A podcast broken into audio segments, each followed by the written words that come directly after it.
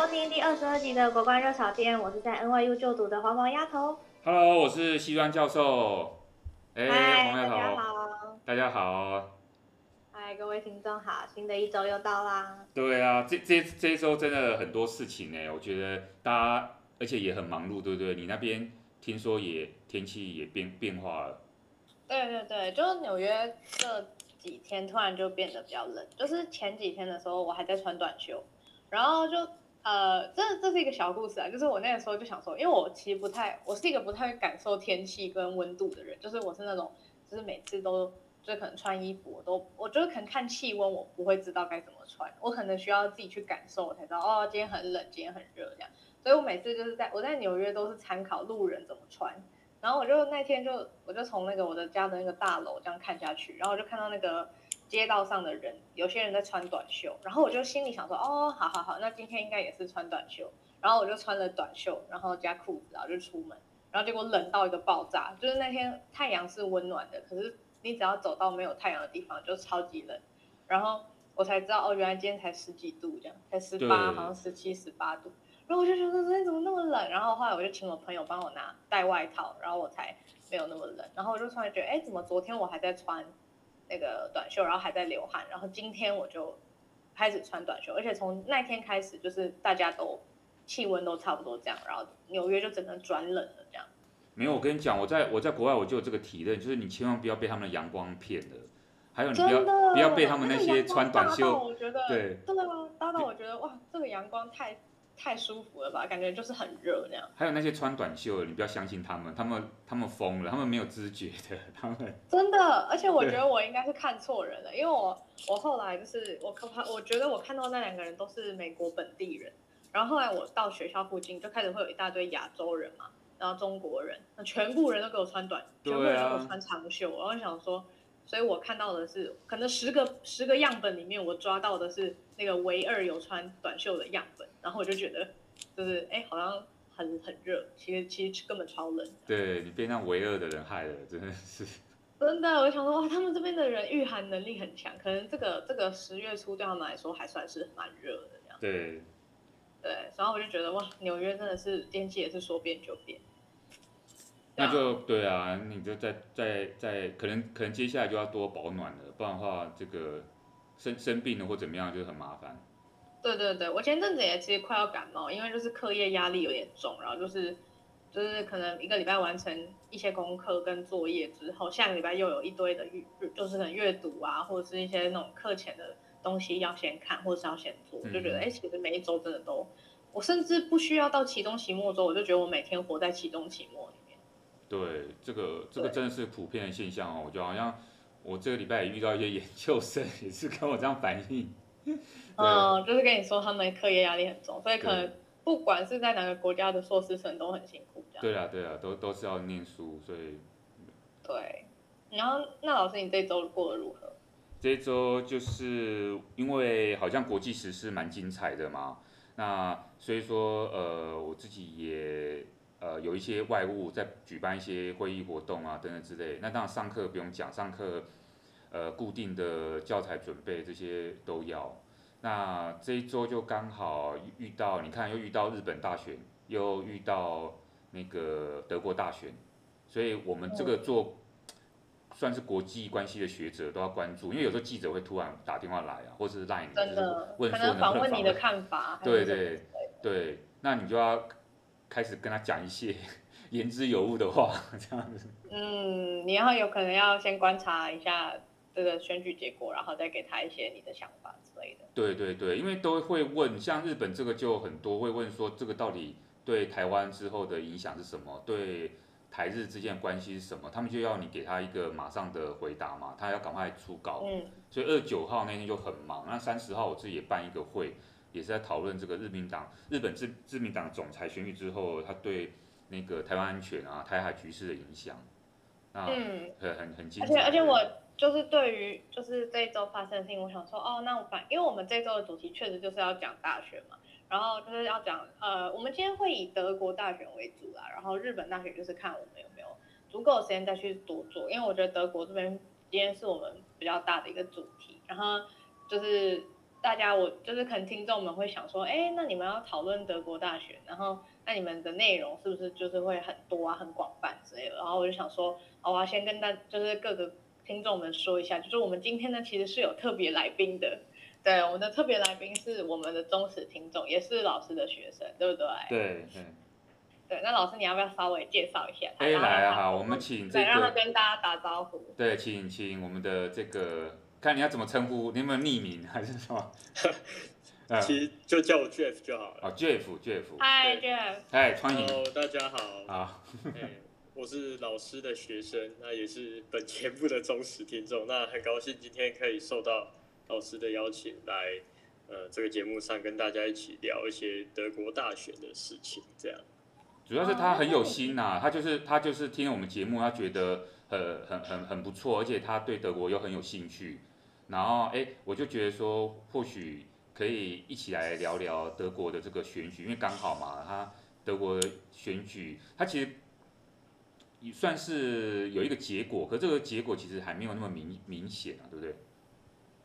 嗯。我觉得像家谱，如果你对于自己有任何的想法，你都可以跟我们说。就是如果呃在节目中途，然后你有任何的想法，都欢迎跟我们讨论。那你自己认为你这次看德国大选，你目前有什么样的想法吗？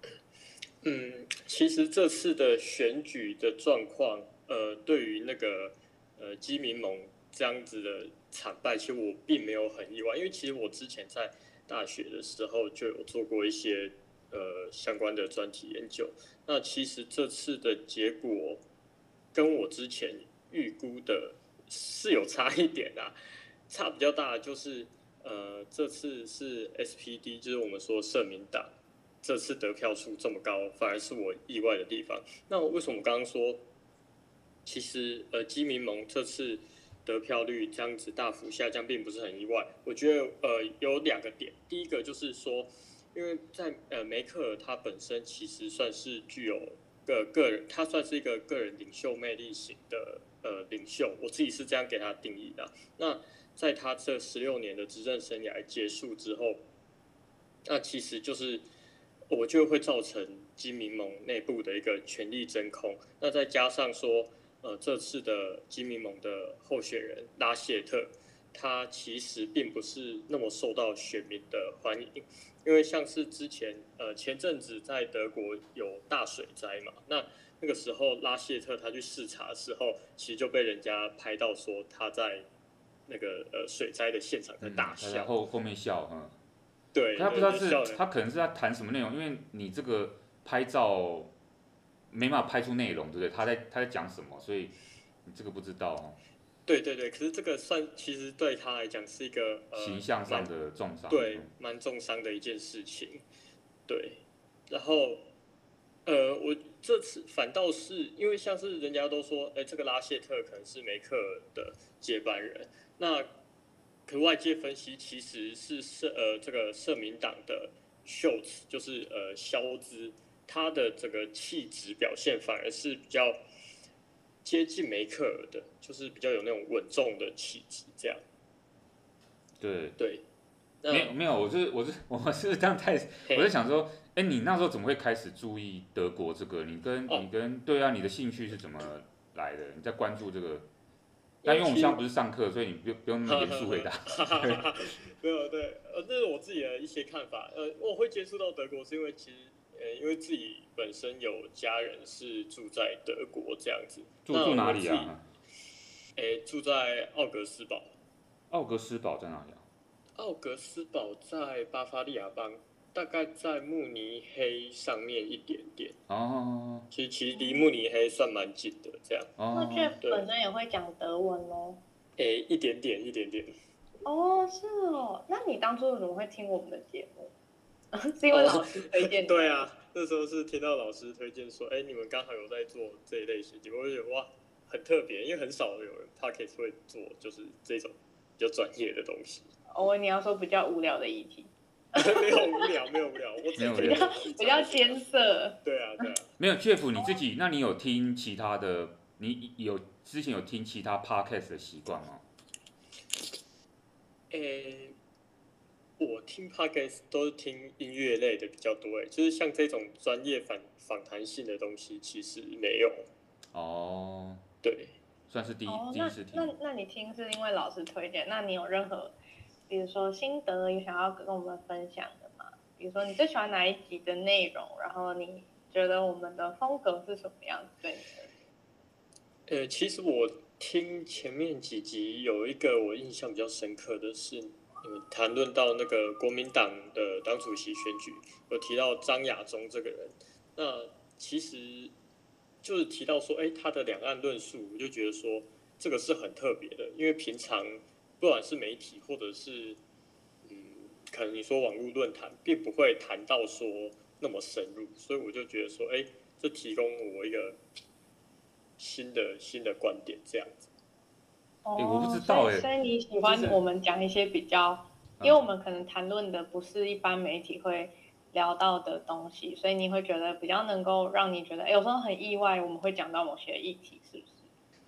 呃，对对对，就是说 有一些比较深入的东西，可能我们从平常的媒体表面上是看不到的。对对，但黄毛丫头，我们其实这个节目是想要做比较科普，对不对？我们其实这个到底科普跟那个深入有没有冲突啊？我也不知道。就我们想说比较白话一点来讨论，可是好像对啊，这个这个我也不知道。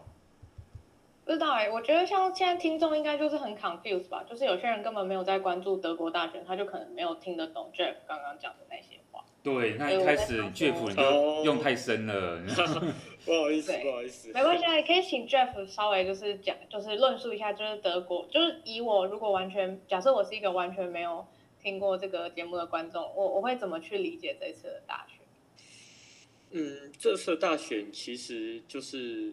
呃左派跟右，其实其实欧洲的选举大部分都是左派跟右派两边在相争嘛。那嗯呃，因为过往的。那个梅克尔执政的联盟是中间偏右，那这次梅克尔的这个政党他败下来了，那反而是中间偏左的呃政党叫做 SPD，就是社会民主党，反而是得到这次大选的最高票。那虽然我们说什么得到最高票，那因为他们是德国选举是比例代表制，所以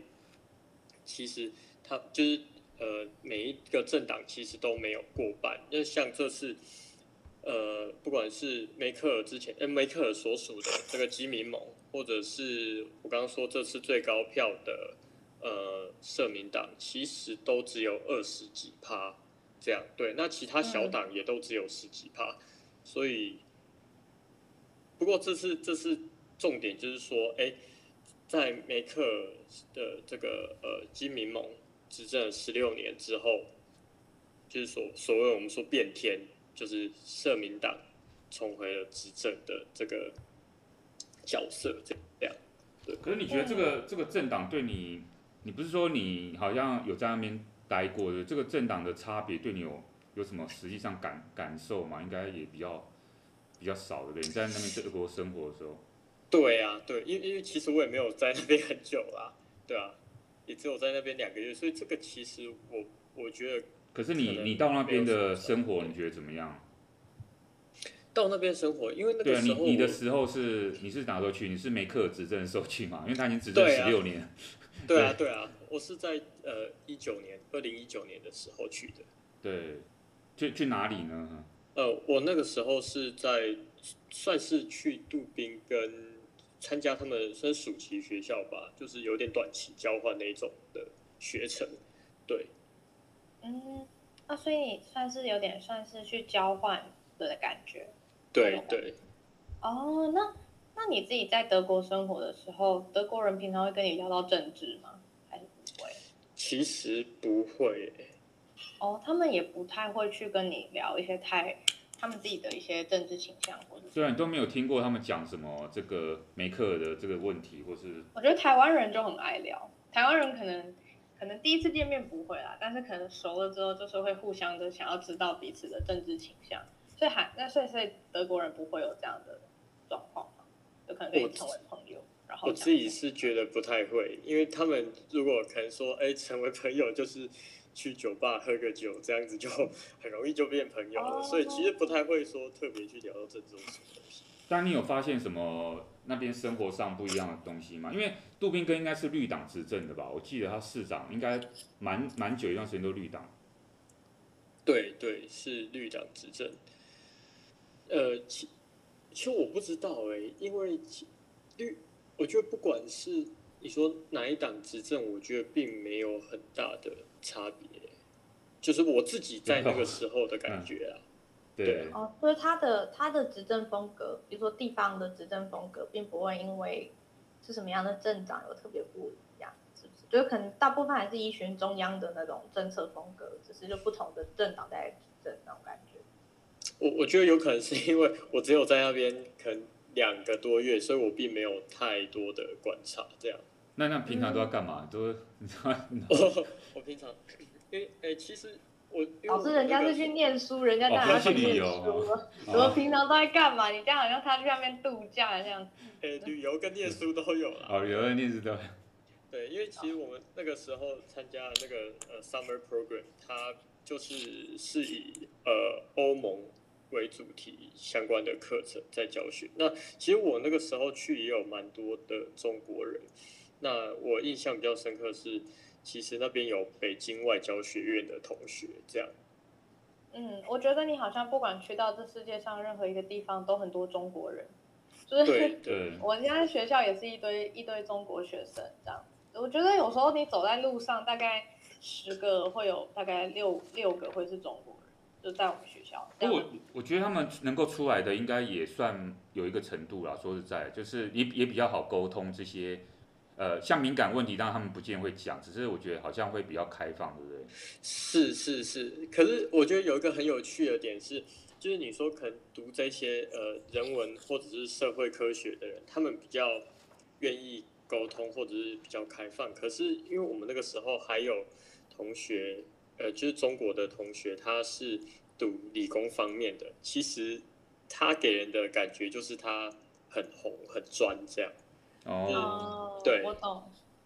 我们我们也是，因为我们我们算是 data science 嘛，然后就是我的科系也不是那么人文的科系，所以有时候我的同学还是比较会避讳去讲到类似这样的一个话题。对，我可以我可以理解，就而且他们有时候，他们我我不知道啦，他们可能也觉得台湾人很不愿意去聊这种，你他们可能都觉得这是默认的事情，所以他也不会特别去跟你确认说，哎，我们是一家亲哦，这样子。可是他在跟你聊到他的一些事情的时候，他可能都会用哦，你们那边，我们这边，就是他不会去说哦，你们台湾怎么样，或我们中国怎么样，他他不会用这样的方式讲话。然后从那个时候就会知道说哦，在他们，因为我有问过他们说，哎，那你们觉得台湾人是怎么样？然后他们都跟我讲说，呃，他们从小到大受到的教育就是要对台湾同胞好。对，对对，所以他们对我们都是非常友善，但但是我觉得我在我觉得他们在他们的认知里，就算他们可能有出国或者是看过其他的一些知识领域等等，我觉得在他们内心最深处，应该还是会觉得就是有默认的一个事实，就是我们是同一个同一个民族同一个跟，对，同一个民族或同一个血缘国家这样，嗯，真的就是会有这种类似这样的感觉，对，然后就有时候就觉得，哎，其实。就是撇开不谈政治问题的话，就是跟中国同学好像相处起来也没有什么太大的问题。你在那边也是这样吗？呃，对啊，对啊，因为其实他们，如果你不要说谈到政治或者是比较敏感的话题的话，其实人都是很好相处，就跟一般台湾人也是差不多的。真的？那那你自己认为，就是这次大选结果让你很意外的原因，是因为？你觉得基民盟怎么会就是惨败？是其实并不是说，呃，基民盟会为什么会惨败，是应该说为什么社民党这次会拿到这么高票？我觉得是比较意外的。对啊。你有什么样的想法吗？你觉得是为何？我觉得为何？我觉得可能就是，呃，其实我并不太知道为什么。我我可以说这次为什么，呃，基民盟会。输成这样，那其实就是我刚刚有讲说，但他是输一点点吧，对不对？我记得也不算大败，就是。可是，嗯，对，可是这次的这个跌幅算是，呃，应该算很大了。你说跟过去比吗？我没有去查他的每一次的得票。跟，对，因为跟那个呃上一次二零一七年的大选相比，这次基民盟跌了八点八趴。嗯，全国平均这样下来。对对，嗯、那社民党是增加五点二趴。嗯，对，那绿党其实我觉得有一个很需要关注的党就是绿党。对，绿党它增加五点九趴，其实是最多的。所以其实其实是是可以说绿党跟社民党的那个叫什么，它的光谱，它在政策光谱上是比较左边啊，比较一致，对不对？讲究社会福利这种环保环保环保政策应该也蛮像吧？我不知道。对对，应该就是都是属于中间偏左这样。对。嗯，那老师你自己看呢？你觉得为什么会产生这样的结果？因为像刚刚那个 Jeff 讲的，其实他也当然也点出一个，就是你候选人到底强不强？因为你现在有一个执政十六年的梅克尔，这个其实在一般民主国家里面，你看你你今天 一个习近平要做第三任，都已经大家都觉得说他要做皇帝了哈。所以对于一个民主国家来讲，他会认为政党轮替还是比较常态。可是其实我们自己长期观察这些欧洲的国家哈，呃。它不见得像我们想象中的一直是政党轮替，像像这一次的，我我们我们我们我稍微扯远一点，就是这次的日本的选举，你会发现到说，呃，日本这个自民党在战后只败过两次，其实其实其实日本自民党是长期执政，它只是它只是里面的派系换人，你知道，它是我们都说它是一个派阀政治，因为它是不同的派系在主管，所以它的民主。他的那个民主政体是因为他的里面自己轮替，所以他不是像我们所想象，真的有长期有有一个政党好像很规律的轮替，其实不是这样。那你如果再放到这些欧洲国家来看的话，特别是一些北欧国家，比较是它的政党比较长期都是左左派的，比较社会主义的的政党，他来做长期领导。那然后你看这次这个。德国，但德国这个例子是比较右，中间偏右的。这次梅克是中间偏右的政党来那个来主导，所以说，呃，本来这种长期执政，呃，也算是一个不是不是很意外的事情啊。那只是在德国，你要，呃，梅克，你你有出现一个梅克这样的人，然后她又是一个女性，然后她的这个特殊性，有时候你很难找到一个人去取代她。我觉得第一个是这样。那当然。你说批评的人会觉得说没有，就是因为梅克尔做烂的，他他这十六年吧很多选民对他的期望都已经，你知道都已经打破了，大家已经觉得说这个，对，就觉得说你梅克尔跟你所代表这个党已经呃我们没有期待的，我们就是想要换一个人来做，因为因为就算梅克这个人他呃是受到欢迎的，可是你不要忘记了，他是在他党里面，你也可以说是。他有他自己党内的压力，或者说他充满他在一个充满这个所谓父权的这个体一个党的这个保守的这个体制里面，他真正要推动的一些理念，不见得都可以推动得出来。那在这种情况之下，可能选民就觉得失望啊。那更不用讲，你说现在这个肖兹 SPD 这个肖兹，哎，肖兹是梅克任命的副总理跟财政部长，哎，所以他们的区别其实没有很大。你如果要这样说。只是梅克他硬推了一个拉谢特出来，那中间中间一定有派系妥协。我我记得，因为当初是拉谢特跟另外一个谁，我突然忘记他的名字，他们两个在竞争嘛，谁谁要出来那个对不对？那个呃做那个所谓的基民党联盟的他们的候选人，后来就有一有一次开会闭门会议的。的时候，因为另外一个另外一个这个想要出来选的这个候选人呢，就在那个闭门会议之后，就突然宣布他要让贤，然后就就让下拉谢特出来，那一定是有先经过协商，或者是说有一些政治，不要说分赃啊，就是有一些呃有一些政治的讲好了以后的这些安排等等之类，我不知道。那、嗯、所以就可能他选的那个候选人没有办法。就他的接班人可能也没办法像梅克尔一样那么有所谓的呃领袖魅力嘛。对，而且而且我刚刚讲肖兹他他也是算是这个这个联合政府里面的议员，所以他过去的这个表现，其实选民都可能就像刚刚 Jeff 讲的，哎，好像他觉得说他比较可以代表梅克，或者是肖兹当然自己也也也对外宣称说他自己是才是梅克接班人。那那接下来就是看选民自己是觉得，因为。你说了不算嘛？是选民觉得你是不是梅克接班人算？好，所以一种说法是选民的确还是想要找一个梅克跟梅克很像的。那另外一种是说，肖兹他又占了一个位置是，是他其实又不是那么梅克，对不对？他因为他是不同的政党属性，然后呢，可能有些选民觉得说，我要找一个不要还是在那一个梅克集团里面的人。嗯，对。对啊，因为可能一方面对梅克尔的形象失望，可是一方面又找不到一个跟梅克尔一样的人。对，那他同时对，如果他同时都满足了这两种后两两种选民的需需求的时候，那我们当然这个是事后诸葛啊，哈，因为他如果肖兹他同时满足了这种批判梅克尔跟想要找梅克接班人的人的话，那诶，然后如果你的你的对手其实那个拉谢特，我们刚刚 Jeff 讲的，他在选举过程中出了一些问题嘛，对，对。我我自己是有稍微看一下那个辩论，但那个都是很简短的那个。那个花絮嘛，当然他们在辩论那个每个人候选回答，其实我觉得拉谢特回答的那个你你，因为你看文字，你看新闻报的文字，你发你没办法发现那个人格特质，可是你你听他讲话的那个，他没有什么气势，他没有魅力，你可以这样讲，对他比较嗯，又不知道怎么讲，他平铺直述嘛，我觉得我觉得肖之比较有自信，如果你真的要。呃，来给他一个定义的话，一个比较有自信，一个就好像觉得，呃，就觉得他在讲一个事情而已，他没有，他不是在，他不是在说服别人，这样。嗯，所以老师，你是对于这次选举的结果没有到太意外，是吗？我觉得应该是说，你看民调，因为我刚刚刚刚问 Jeff 是说，我觉得，当然他他提出一个数据，他说整个整个票数是减少的，那个百分比是减少的，但是你从最后他们。两个这个党的得票率来看是接近的嘛？那那所以这跟之前那个选前的那个民调民调的结果其实不算差距太大。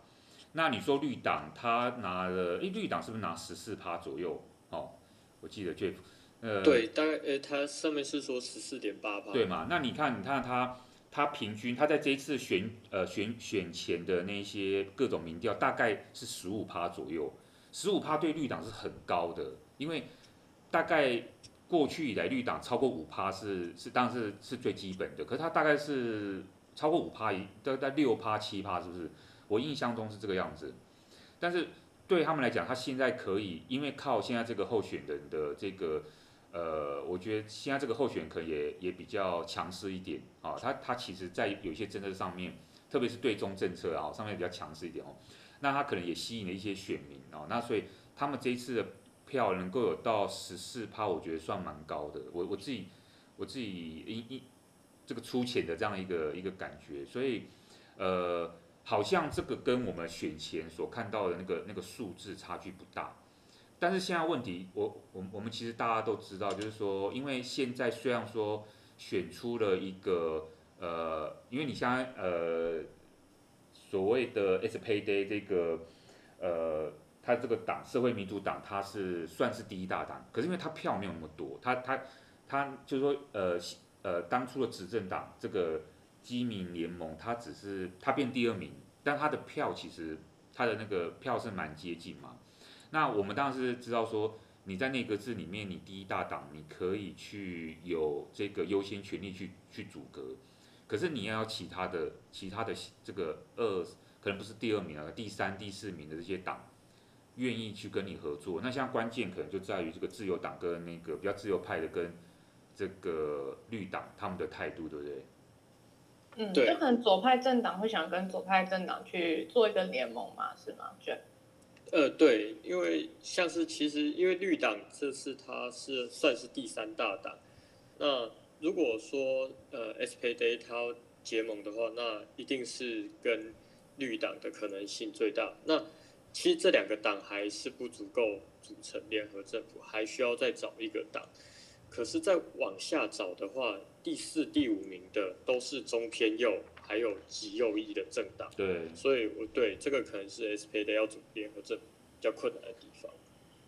嗯，他们目前应该是还在，就是当然是还是在协商政治协商的阶段。那老师你自己私心认为，最后出来的组阁结果会是大概是什么政党的一个组合？哎，好难呐、啊，这个，你们两个可不可以先预测一下？哎，我觉得就是就是也是算是那种什么先那种预测吗？对，有点像什么，很像什么选前预测，现在已经不是选前，选后组阁预测。对，好了，不然不然 Jeff 你先预测，对。先退给 Jeff。对我自己觉得最有可能的还是呃 SPD 加绿党加呃自由民主党，就是人家网呃媒体都说是红绿灯的这个组合。对。哦，为什么你觉得会是这个组合？对，因为呃，比如说 SPD 它它要阻挡的话，它跟绿党结合，这个我想是没有问题的。那呃，因为如果他再往下找，呃，就是绿党第三名嘛。那 FDP 就是我们说呃，这个自由民主党，它是第四名。那如果你说再往下找，找到的就会是上一次大选非常红的 AFD，就是呃德国另类选择党。那它其实是一个呃极右翼政党，民粹政党。其实它多次被那个。联邦宪法保卫局警告，因为其他带有一点纳纳粹的色彩，所以大家对这个极右翼的 AFD 这个政党其实是很怎么讲？应该说很呃很有警戒心的。对，对那所以对，所以 SPD 不可能会找到这个 AFD 合作，所以我想。SPD 最可能就是找第三名跟第四名的绿党，还有自由民主党来组阁这样。嗯，所以反正就没有人会去跟那个阿菲呃这个 FAD 合作就对了，对不对？就没有没有人会那个。对，因为其实，在之前呃，CDU 他自己也表明说不会跟阿德合作。对。哦，那可是这个时候听众就会有个问题，就是为什么？就是。极右翼又怎么了嘛？就是他们也可以就是互相合作啊？难道是因为他们之前有做过什么事情吗？对，因为其其实这这个政党的崛起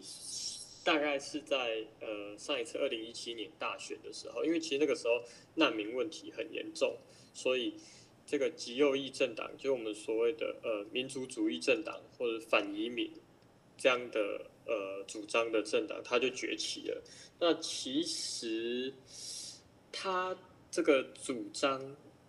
就很偏激，像是之前他们其实有说过说，诶，如果难民擅自跨越边境的话，其实是支持说可能把难民射杀之类的，有这种言论。对，所以大家就会觉得说，再加上说，其实他们党内的呃一些可能领袖高层，其实应该说他们是崇拜希特勒的。就是之前也有被拍到说，哎、欸，他们有模仿希特勒的一个举手的那个动作，这样子，所以其实大家就觉得说，哎、欸，对这个极右翼政党很感冒，就觉得说，哎、欸，不可以让他出来执政，这样。嗯，我觉得我会观察到一个点，是我觉得德国人对于他们，比如说在纳粹那段统治时期发生的那些错误，他们是会。很警戒的，就是他们也知道自己做了不好的事情，然后他们也把这个历史教训铭记在心里。所以，如果有任何一个政党或者是任何一个什么戏剧在试图模仿，呃，纳粹时期的一些，不管是希特勒本人还是希特勒本人的一些言行举动，或者他那个时候政党的一些什么标志啊，或者是一些标语或动作，我觉得德国人对这个是还蛮敏感的。对对对，那老师你自己觉得呢？不，我是觉，我是觉，我是我是认同，我真的我是认同 Jeff 这个，我觉得他这个社民党的几率是蛮大哦，社民党加这个绿党，对不对哈？他们因为他只要左派，其实其实这个东西就是这样，因为他们永远都是在比较右右边一点跟比较左边一点在争执嘛。那如果这次左派他可以团结的话，那他他的变数只是在于说，到底因为你你身为这个第三党。第三呃第三个党或第四个党，他们其实你说他们有这么绝对说要跟谁合作吗？其实没有，在历史上并没有这样子的一个，就是他们其实谁都可以合作。那重点是到底现在第一大党跟跟原来这个旧的这个，现在变成第二大党这个基民联盟，他们谁可以提供这些第三、第四小党比较多的诱因，比如说政策上的诱因，去更多的承诺要采纳他们在竞选过程当中的这些政策。那如果在接下来这一段时间里面，哦，他们据说要一直讨论到明年，因为这个可能有很多的折冲嘛，哈，有很多的这个讨论过程，就就看看到底这个呃，可以说这个社民党他愿不愿意释放出最大的善意这样子，然后跟这些这个这些第三、第四党来做一个一个一个合作。那如果如果可如果可以的话，因为这个其实不难，对不对？如果如果可以的话，其实社民党几率是是目前来讲还是最高的啦。啊，而且他们也要反映选民的心，选民的这个心情，就是说，呃，十六年的梅克，不要说梅克执政，应该说基民联盟执政对他们来讲，已经呃似乎是可以改变一下，我们换个口味，我觉得这个是蛮有可能的。那只是说我我观察到一个另外一个趣现象是说，像刚刚那个呃，我们刚刚 Jeff 讲到那个最右派那个党嘛，另类选择党哈，阿非代这个党，他就是。他们，因为他们这次政策辩论里面有讲到说，他们对呃外交事务的这些呃各个党他们不同的想法哦，这个我我就会比较关心这个国际外交这个事务方面。那反而我觉得很很特别是这个右派另类选择党的这个当初辩论这个领袖叫 Wider 是不是哦？他是他他是有到中国去交换学生过，所以说他其实对中国的那个立场，他不是。那种民族主义式的抗拒，你知道吗？他是觉得他是对跟中国，假如他当选哈，跟中德国跟中国交往，他是采一个很开放的态度。那我觉得这个是还还还蛮特别的，原来他有这个交换学生的经验，会影响到他对于中国的这个观感，反而不是右派他就对中国一定是采取民族主义的对抗。诶，这个这个我是觉我是我是有刚好看到这个。那我觉得这个很特别，这个在。就不管在台湾，有时候在做一些政治的一些研究的时候，也是会去，比如说，比如说想要去测量民众对于两岸之间事务的看法，他们也会去询问民众说，哎，你有没有曾经去中国留学过？你有没有曾经去中国有旅游过？你有没有家人在中国的？然后他会把这样的一个变数叫做中国经验。然后如果你是有中国经验的人，那你是你是会比较容易对中国的，不管是政党还是他们的整个整个呃。立场或者他们的整个呃国家是会有比较大的一个亲密感。对，所以你对你对中国对北京政府来讲，他最好的策略就是不管以后谁当选，就是尽量在在加强双边的这些文化上面、文化教育上面交流，因为你有可能你不知道下一个领导人或是下一届的这些这个议员候选人，他们会不会这个因为这样子去改变了啊对中的一个政策。那，嗯，那我们刚刚讲到肖之，就是这个呃社会民主党呢，他比较比较容易，比较有可能当选。那他，我觉得他的外交立场上面呢，目前看起来就是他想要呃，他他是比较是呃怎么讲呃，对于现在既有的这个欧盟体系，他是比较支持的哦。他是觉得说，好像我们应该德国应该要花更多的时间再继续。呃，与这个欧盟里面的成员来做交往，好，然后德国要继续做一个呃，这个算是一个领头羊这样子。那呃，而且呢，我觉得他们，呃，我觉得他们他们某些的观点比较不像那个法国马克宏，因为法国法国马克宏呢，他我们我们上次有提到嘛，因为他被澳洲被美国这样摆一道之后呢，其实他之后他就他就很注重，就是说他认为说其实这个。这个欧盟地区的国家应该要自己对军事国防上面要有自主性，因为他一直都在提这个欧盟军队的问题。他认为说我们不应该再依靠，例如像美国这样，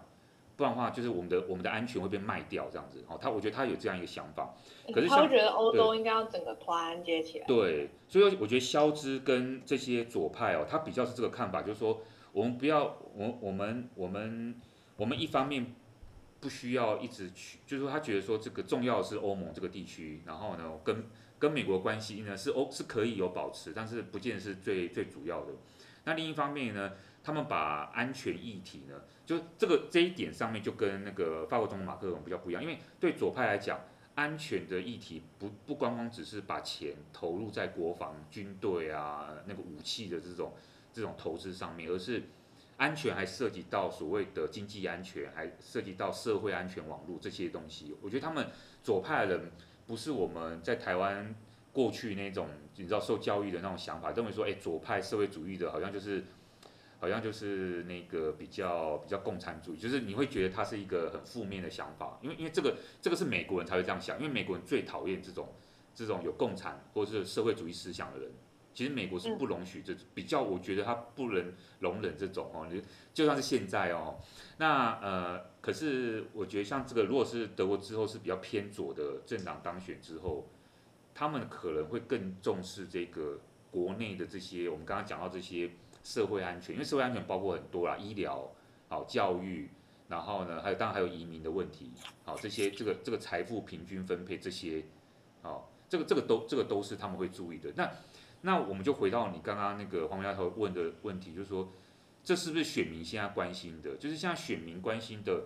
并不是说我们是不是要在印太地区 啊，我们是不是要有有有在印太地区有更多的投入关注，或者说我们需要派那个航空母舰到印太地区？这个这可能不是选民关注的，选民关注的是我现在生活的状况被改变了，因为这么多的移民的人来，然后又加上疫情，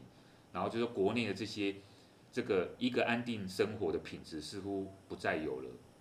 那嗯，对他们，他们是不是关注？因为就反映在他们的投票取向上面。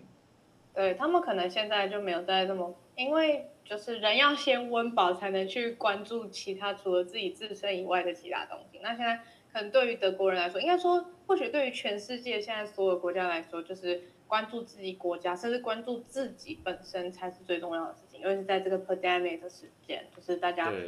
就是 focus 的点都已经不再是那些很远大的目标，都是那种最靠近自己的、最急迫的那种生活所需。我觉得。对，那 Jeff 呢？Jeff，你有什么？你还有觉得要补充的，跟我们观众分享的吗？对，我觉得就像老师刚刚有讲到说，哎，其实呃，难民政策还有对中的态度跟欧陆的呃一个主导权，我觉得这三点就是新政府上来。需要观察的重点，对，因为像难民这难民的这个问题，我觉得我是不知道说，呃，SPD 他采的立场是怎么样。可是就之前梅克尔因为呃大肆的开放难民进入德国，所以才会导致上一次呃 FD 的一个崛起。对，所以我就觉得说，哎，这次 SPD 的。难民政策反而是我觉得是很重要的，需要观察的。对，哎，不过我插一句话，因为我们现在我们现在讲那么多术语，对不对？我们什么 F F Pay Day 啊，C day u 啊，哈，假如当然这个是比较德文发音啊，因为德文的像 C 就是 C 嘛，C day u。呃，对。对，U U U 就是 U，，但是我要讲的是说呢，因为因为像刚刚那个 C day u 那个那个 S Pay Day，像 A S S 这个就是社会嘛，social，然后。C 是 Christian，就是那个基督教这样子。那所以我，我我们我们其实我们一开始，像我自己一开始在呃熟悉这些欧洲政党的时候，我我真的都会搞混，因为他们的名字是合并起来的。他们因为他们过去的一些历史关系，所以他会基督教民主党或什么基督教社会党，你知道他有各各种各式各样的名称。可是呢，我都我都我都会，我后来是这样区分，就是说他们其实只有三种光谱的人，说实在的。就是一种，就是呢，他只要他的他的那个名字里面有 C 开头，就是有 Christian，就是他是基督教什么什么的，这个就是保守的右派的，所以你不用管他后面什么基督教民民主基督教那个民主都不重要，因为因为每个政党都是民主的，他就是几乎都是民主的，社会民主党啊，什么基督教民主党那个都是已经有民主嘛，对，所以说那个民主那个根本不是重要，就是前面那个基督教那个那个。你只要看到有基督教这个，就是保守右右派的。那可是你有看到什么社会什么什么的，社会什么党？那社会就是一定要有社会主义，它就是比较左派的。然后这第二种，那第三种就是你有第三种，它就是他会写 liberal，他会写自由自由党，它就是一个自由的。那当然，他就自由党，它是比较走中间路线，或是他可能是在呃市场经济或是在国防政策上面，他会跟这些党有一点点结盟或怎么样哈？那那可是大概就是有这种左中右，那如果你真的要严格来讲，就是其实左右就是左右左右不同的，最简单的分就是有左右右边的比较保守的，左边的是左边不是比较开放，应该不能这样讲，就是右边是比较保守，然后强强调孤独主义，左边是比较强调社会的分配这种制度啊，社会主义这种财富分配的问题。但我发现有一个政党，你就很难把它从名字上就把它分类啊，像是绿党，它是完全没有民主，也没有 liberal，也没有也没有任何什么基督，对，它完全没有这个字。对他，我觉得绿绿党当然是比较新兴的政党，就是传统上面来讲，呃，这些欧洲国家的人还是受到左边左右思想在做光谱上面那一个。所以说，像绿党这种啊，还有我们刚刚讲那个 update 那个什么另类选择党，他就会把它放在比如说右边，放在左边，因为绿党还在左边，这样来来来来去做一个区分。嗯，我觉得欧洲真的很特别，就是像欧洲这样绿党这种政党可以拿到就是为数不少的票数，可是，在台湾就是就是像这样的政党，或者是在亚洲这样的政党，好像就比较少会受到一些关注。哇，这个这个当然就有很多，我就是我在想说，也有可能他们的这个整个的这个当然是每个国家都有它的历史发展，对不对哈？然后再加上德国，他们对呃，其实很多国家都对环境很重视，哦，其实像美国也是啊，像像美国可能要看州，哦，特别是西岸啊啊地区的，我觉得特别像加州，他们这种呃环保意识的的。的团体其实是比较多的，比较强的。可是如果你真的要变成一个政党的时候，它会有一些门槛限制，然后呢，它会有一些呃结构上面的一些弱势，好，然后再加上有时候我觉得有时候一个问题是说，呃，绿党的政策很多时候会被大党你知道稀释，因为这个大党它都会采用，因为没有很少有一个政党是说。我是想要破坏环境的，对不对？嗯、呃，对。对，所以他那个政策，他就会被，比如说像台湾可能被民进党，啊，或是被哪一些比较左边的党，他会拿去。我们这样讲，嗯，那那自然而然，哎，选民就会觉得说，哎，好像某一个大党已经有了你这个政策，那我我到底还有什么样的特别理由要去要去支持你这个这个绿党？嗯。那为什么在欧洲就反而还好？就比如说，比如说像比较大的党，他也可以说我是注重环保。那为什么他们就没有被牺牲掉？像德像德国，它是有一个比较特殊的情况是说，呃，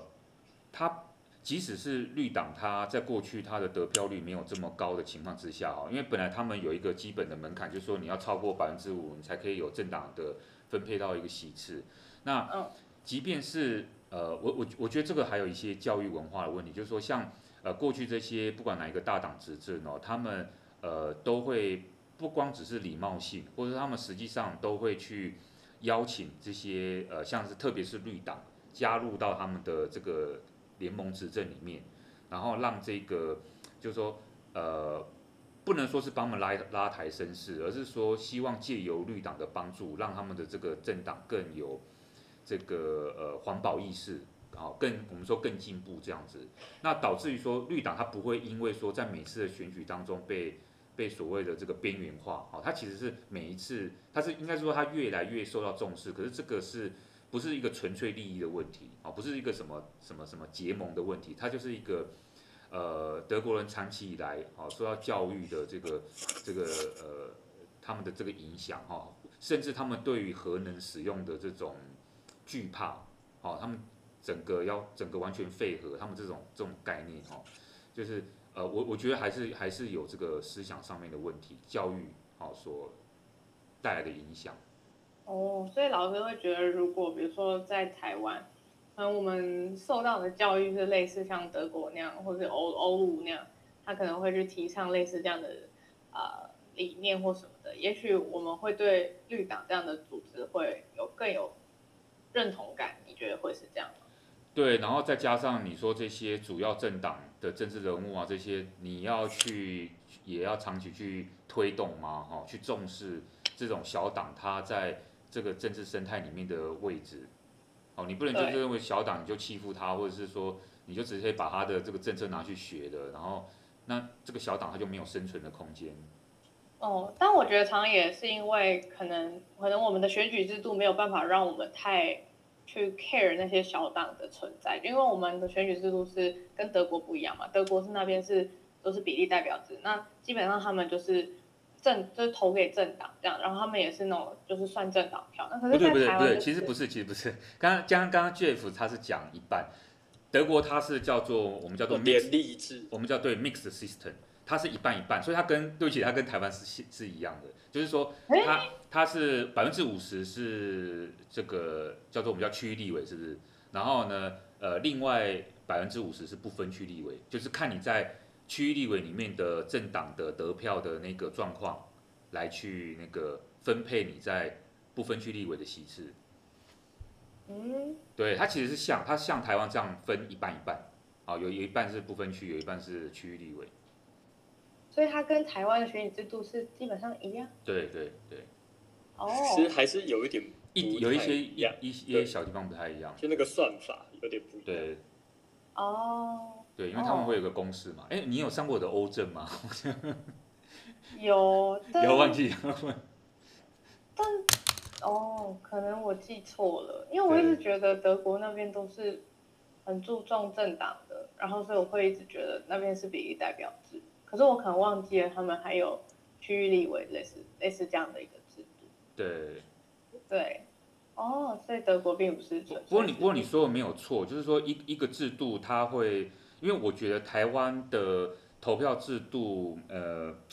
就是我们因为我们现在是一个一个选区一个一个一个代表嘛，这叫什么单一投票制，对不对？我们就是基本上来讲，它的确会压缩了这个呃小党的空间。因为如果在在以如果如果在早期，你这个一个比如说一个区域，你可以有好几个，可能比如好几个立委，你只要你只要得票数达到一定的那个比例，你就可以当选。可是，呃，假如你变成单一投票的话，变成它你现在的制度的确造成说有一些比较小的政党，它比较难以，因为它小的政党它永远都很难达到一个一个门槛嘛。那那这个当然也是为什么我们会设立一个另外一个叫做那个政党投票，因为你可能。你不喜你不喜欢这些候选人，但是你可以去投那些你喜欢的小小党，好，你去投党，然后让这个党超过一定的比例，然后他们就可以推出的那些不分区候选人名单可以进入这样，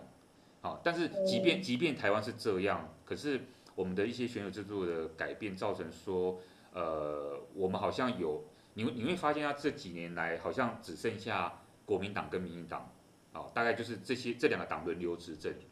那小党只能依附在这些这些大党里面，而且小党的声音其实是是比较，我自己个人认为是比较附庸的，比较认为说是呃，可能就是会被大党认为说是因为靠大党的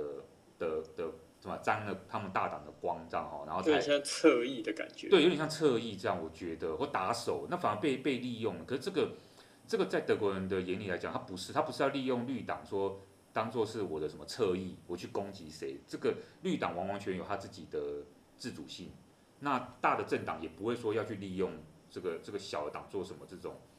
这种那个，当然他们会尊重这个这个这个党，那他们他们尊重的这个这种观念是有他们自己的传统思想。嗯，了解。完了，我觉得我现在已经。脱离政治学好久，没有没有，你是做 data science 的，你是做大 数据的。我现在已经哇，我现在已经不能称我自己为政治系了，哇，我现在连这种基本的那种选制我都已经快忘记了。可是这个太复杂了啦，这个哎，你看，就像这次那个那个日本的自民党总裁选举，哎，他那个选举制度也是很复杂，哎，他是。可是我像我就记得日本是并立制，但我却会忘记那个德国是联立制这样。啊，对对对。哦，可能是因为日本跟我们又在更相像一点。对，我们当然也是。被日本影响蛮蛮大的，所以呃都有都有都有都有一些因子在里面。不过因为各国的选举制度太复杂了啦，所以你真的呃像我自己也没有完全很熟悉，我也是。哎、欸，我真的很怕观众听到现在很 confused，、欸、想说你们到底在讲什么？一定 confused，这我们自己都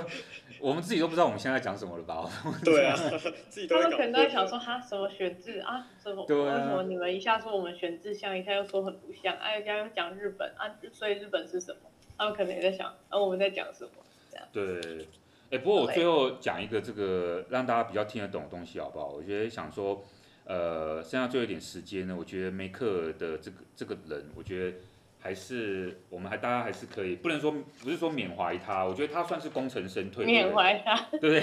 就是他他算是功成身退了。那呃，而且他自己主动，哦，他并不是因为败选说他啊、呃、他要下台，他算是自己主动。可是你当然也可以说他自己主动要下台，就是说他。不不再竞选这个基民党主席这件事情，是因为他受到一些政治上面的挫折吗？哈，或者说过去这段时间以来，从移民问这个这种移民的问题，哈，所发生的社会事件，到后来的这个现在治治理疫情的问题，然后跟这个欧盟、美国的关系，还有跟俄罗斯啊，哈，因为他他他跟俄罗斯普京其实还是有有一个。不能说交情啊，但是有一个友谊嘛哈，他们有一个有一个还不错的关系，所以他的这个执政十六年的这个，你说这个据点呃也算是也也算是圆满的落幕这样哦，那大家就会对这个呃呃梅克有很多的好奇，那很多资料其实我我们当然网络上啊什么查都可以知道哈，那不过大家常常会把它类比，就是说把它跟所谓的那个呃英国的。柴契尔夫人做一个比较，但是梅克尔自己本人他其实不喜欢人家讲说他是所谓的，比如说铁娘子啊，Iron Man 啊，因为梅克尔他其实在德国一般民众心目当中哦，他还是一个好妈妈，他是一个妈妈形象啊，啊，他其实是一个是是一个妈妈形象这样哦。那他这个人实在很特别，就是说大家都知道说他是第一位德国的女总理这样哦，可是呢，他也是第一个东德人。在这个德国总理的位置上哦，因为他我记得没有错的话是在汉堡出生，可是他从小就就在东德长大，对，然后呢，这个他也是目睹了那个柏林围墙倒下的一个，那时候他还蛮年轻的这样哦，只是呢，这个他在其实他在东德就是一个反对运动的一个发言人啊，一个参与者哦，那时候他们叫唤醒唤醒民主这样哦。所以他本身，我觉得他就有这种反骨的风格，即使是他从小在东德长大，那后来是因为东西德合并之后呢，他受到了当时的这个总理叫 Kohl 这个这个人的提拔哦，慢慢他从这个基民党最底层的这个位置慢慢慢慢做哈，然后到我们知道说到从二二零到二零零五年就当选的德国总理，一直到现在这样子哦，然后再加上他的这个。背景哦，因为他是学物理跟化学的，然后呢，呃，也是也是经济学哈，它大概有涉及到经济、化学、物理的这些不同的领域，所以你你可以看得出来说，她不是一般的女性，是说她还是带有一种比较呃这种科学性的、理性的这种理工的这个背景，好，那这个这个当然会有一点理，因为你想你想到理工，想到这个理性的话，就会比较是有男男性的这种成分在。所以说这个，呃，才会说，哎，好像觉得说，他是不是对于，呃，推动关于性别议题啊，关于女性议题的东西，他是不是其实并没有我们想象这么突出哈？因为他这种理工科背景，然后又是比较受到，因为他的政党里面还是比较保守的，然后比较，当然应该应该说是比较父权的哦，比较比较有比较有父权的这个影响，那。于是他就受到一些批评，说在，好，他在二零二一年九月八号的时候呢，他跟一个奈及利亚的女性作家接受电台访问的时候，才自己揭露说，他自己才承认说，哦，他自己说他自己是女性主义，可是呢，很多人都对他很失望，其实就会认为说，哎，你现在到了二零二一年要下来之前，你才说你是一个女性主义，那请问你过去这十六年都在干什么？啊，你们你们把我们女性主义者的心声好好的。在那个德国的这个呃，你在你施政的这段期间，把这个政策付诸实行了，好，所以说其实有一些人是批评他，觉得说他真的是下台前了，他居然还在那边宣称女性主义，他根本不配哦，因为过去的这十六年来，德国的这个性别薪资的差距，就是男生跟女生他在薪资差距上面呢，还是全欧洲最高的，就是他那个差距是最大的这样哦，然后呢，让我意外哦，对，而且他。梅克尔呢，他是在很后来，在主政之下哈，到了二零二零年的时候，他才他才那个推动说，你如果去查那个资料，他推动一个叫做高阶管理层的保障女性名额这样子，哦，所以他算是做一个让步，因为其实大家是希望说他能够去做一些那个社会结构的改变，比如说对于已婚妇女的税收的问题啊，薪资的妇女的那个妇女薪资的保障这样等等之类的。哎，结果他到二零二零年才同意说，好吧，我们在高阶管理层那边做一个变动，而且这个提议还不是他提议的，是他自己那时候的联合执政伙伴，就是现在这个高票的社会民主党所提的，所以也不是他的功劳。所以说，批评者当然就会去用这种方式来去讲说，你只会说，你只会在最后一刻说你是女性主义，其实其实你不是，你让我们失望了，因为好不容易有一个德国有个女的女性的这个总理，结果你没有你没有做出这个好像呃有这种妇女政策的一个推动，但是我我们看我自己我自己我自己是看到另外一个。一个研究报道哦，他是在他是在分析说，其实像梅克这种比较保守的这个领导人哦，他我们叫做 conservative leadership，他这种比较保守的，因为他真的跟那个柴契尔夫人有点像哦，也是在一个保守党里面的一个才崛起的一个女性哦，他们同时都也受到了这个呃他们的这个怎么讲，他们这个党内的呃一些其他男性的压力。所以说就，就有一个报道是说，假如说你把这些世界上这种各种不同的这种保守女性，她在做领导人时候的的的的情况来做比较的时候，你会发现到说，虽然说他们这些领导人都回避女性主义的称号，哦，在他们执政的时候，可是好像他们往往比较有效率去暗中的推动性别平等的政策，好，这是有一篇这个华盛顿邮报他的他在做分析里面讲到的哈。那第二个是说呢，梅克尔他其实光是他当选，就已经对德国的这个女性主义有象征性的作用哦，有一个象征性的，我们叫赋予权力的哈，empower 有一个这样赋予权力一个作用。怎么说呢？因为在他任内，包括他鼓励的像是那个 von der Leyen 现在的那个欧盟主席，好，之前他任命做国防部部长这个人啊，von der Leyen 跟这个现在这个德国外交部部长好，克朗普这个凯伦鲍尔。他们都是，他们都是因为某种程度上受到梅克尔，或者说作为一个女性的这个，在他提拔、被他提拔，或者说受他影响的这个女性哦，这个可能如果换成一个男性的德国领导人，不见得会让刚刚我们讲的这两个女性的领导人出头这样哦。那最最后最重要一点就是说，呃，一种看法是梅克尔其实你不要看他这个样子，好像他呃。很理性啊，好像对于女性主义，他没有特别公开场合有什么样的的推动。可是实际上呢，你如果去观察他，他实际上的那个什么，他背后做的事情的时候，你会发现到说，他是都是用一种比较不去阻挡性别法案的方式来去推动哈。这样讲是有点消极，没错哈。可是至少至少啊，有人认为说他没有去阻挡他，哦，他没有去阻挡。那像有一次的这个德国高等法院，它有一个判决哦，要要要要判决说德国应该要在第三性征上面给予认同。于是梅克就因为他就他就用一种呃叫什么顺水推舟的方式，好吧，既然法院这样子，我们就去推动它。虽然说他没有主动去做这个事，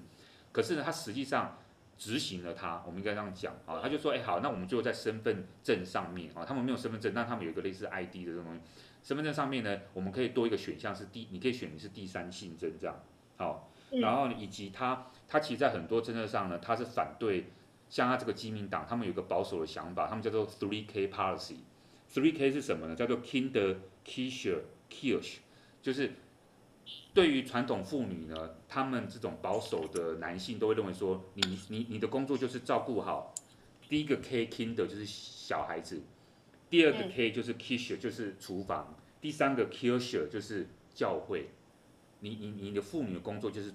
做这三件事情，好，管好这三个东西。Three K，可是梅克尔其实是反对的，他在背后他就说，他在一个父权的压力，一个党的保守党里面，他其实是背后，你知道吗？他想要求一个平衡，但他背后其实还是有推动。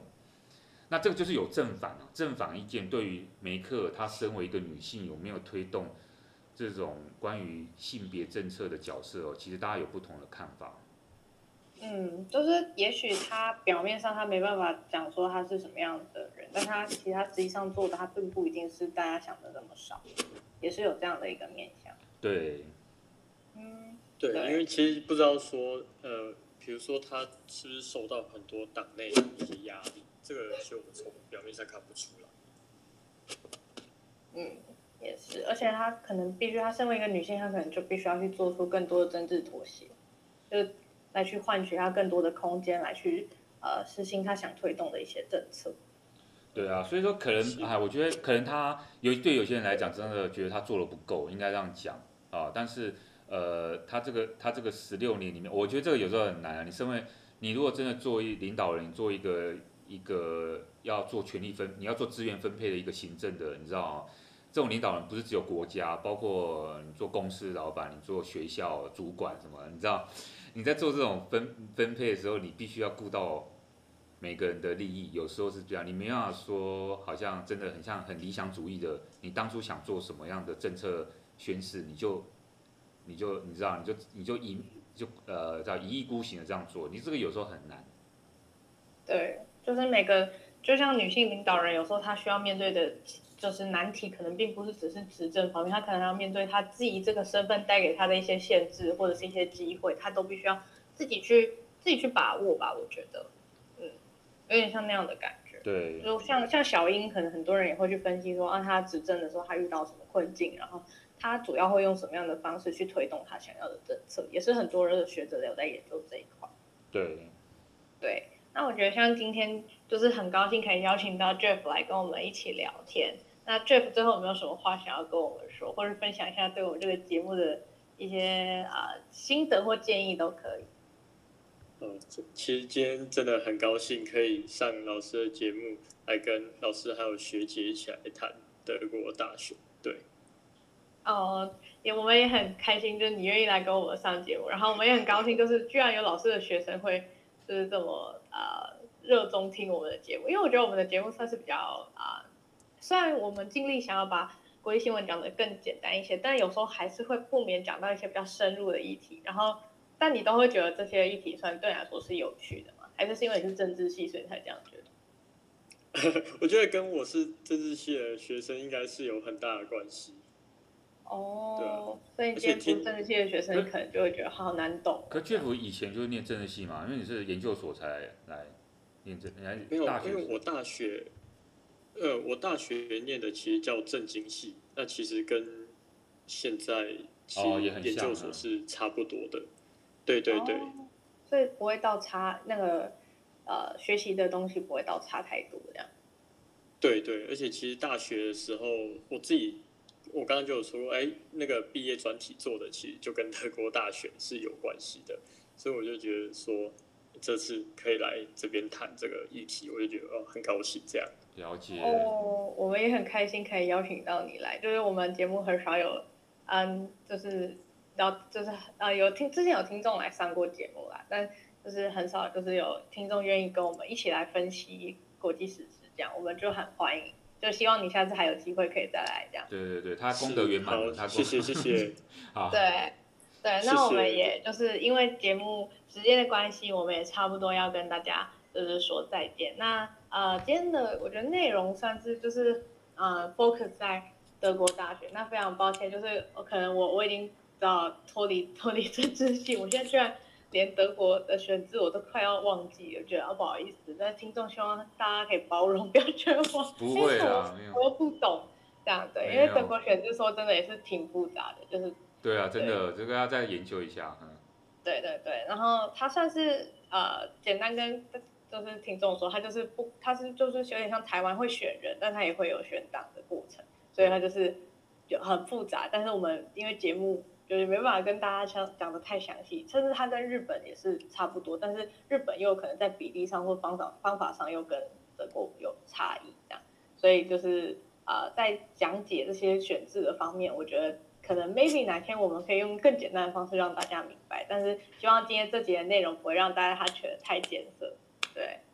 那老师有没有什么最后的话想要跟大家说？我觉得，我觉得这一周真的是，呃，像我们本来安排讲说有日本的选举，有德国选举哦，然后其实这两个选举都都很值得一起来探讨。它它时间很接近，而且它其实对我们在未来观察那个国际的脉动都是很重要。因为因为换了一个领导人，真的差很多。哦，那个那个差微，那个那个改变哦，是是慢慢慢慢累积的。当然看起来好像很些微的改变，但是其实。他的一些政政，他的一些政治对政治立场的一些在议题上面不一样啊，哦，那对于我我觉得我们听众应该要了解是说，呃，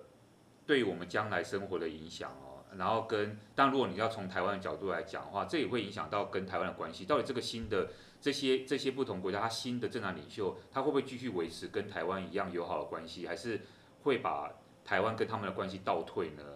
哦，那如果如果我们从这个方向想的话，其实我们我们更应该要了解他们到底是什么样的政策立场。那当外交官啊什么，他们就有他们的任务啊，他们要继续去游说啊，他们的这些新的政府，呃，看能不能呃跟台湾能够有更好的关系发展。对，我觉得像如果听众，比如说你们刚刚听这样的内容，你会想说哇，好多政党好复杂哦，那些都是正常的，因为就连就连我们可能念本科的人，我们都不一定可以很简单的浅显易懂的把我们想表达的那些内容表达的很简单，因为它确实就是一件很复杂的事情，不管是选字啊，还是一些呃选举的，就是结果要去分析他们，其实都是需要呃。应该说，就是需要更多时间或更多的可以把它深入浅出的讲完，其实都是需要非常耗费精神或心力的，就是不是那么简单就可以告诉大家。但是我们也很希望，就是借由今天的分享，可以让大家大概知道说，哦，原来德国发生了大选，然后大选导致了什么样的结果。那呃，梅克尔的政党面临了大概怎么样的状况，然后以及未来可能阻隔的情况会是如何。那也希望就是。今天分享的内容啊，希望就是各个听呃各个听众听完之后也觉得说，哎，其实我有更理解了呃德国的一些政治情况。那因为时间的关系，那我跟老师还有 Jeff 呢，也要在这边先跟大家说一声拜拜。那也祝福大家就是在啊、就是防疫的同时，也是享受自己的周末，然后照顾好自己的身体健康。那第二十二集的国关热炒店就要在这边先跟大家告一个段落喽，拜拜。拜拜。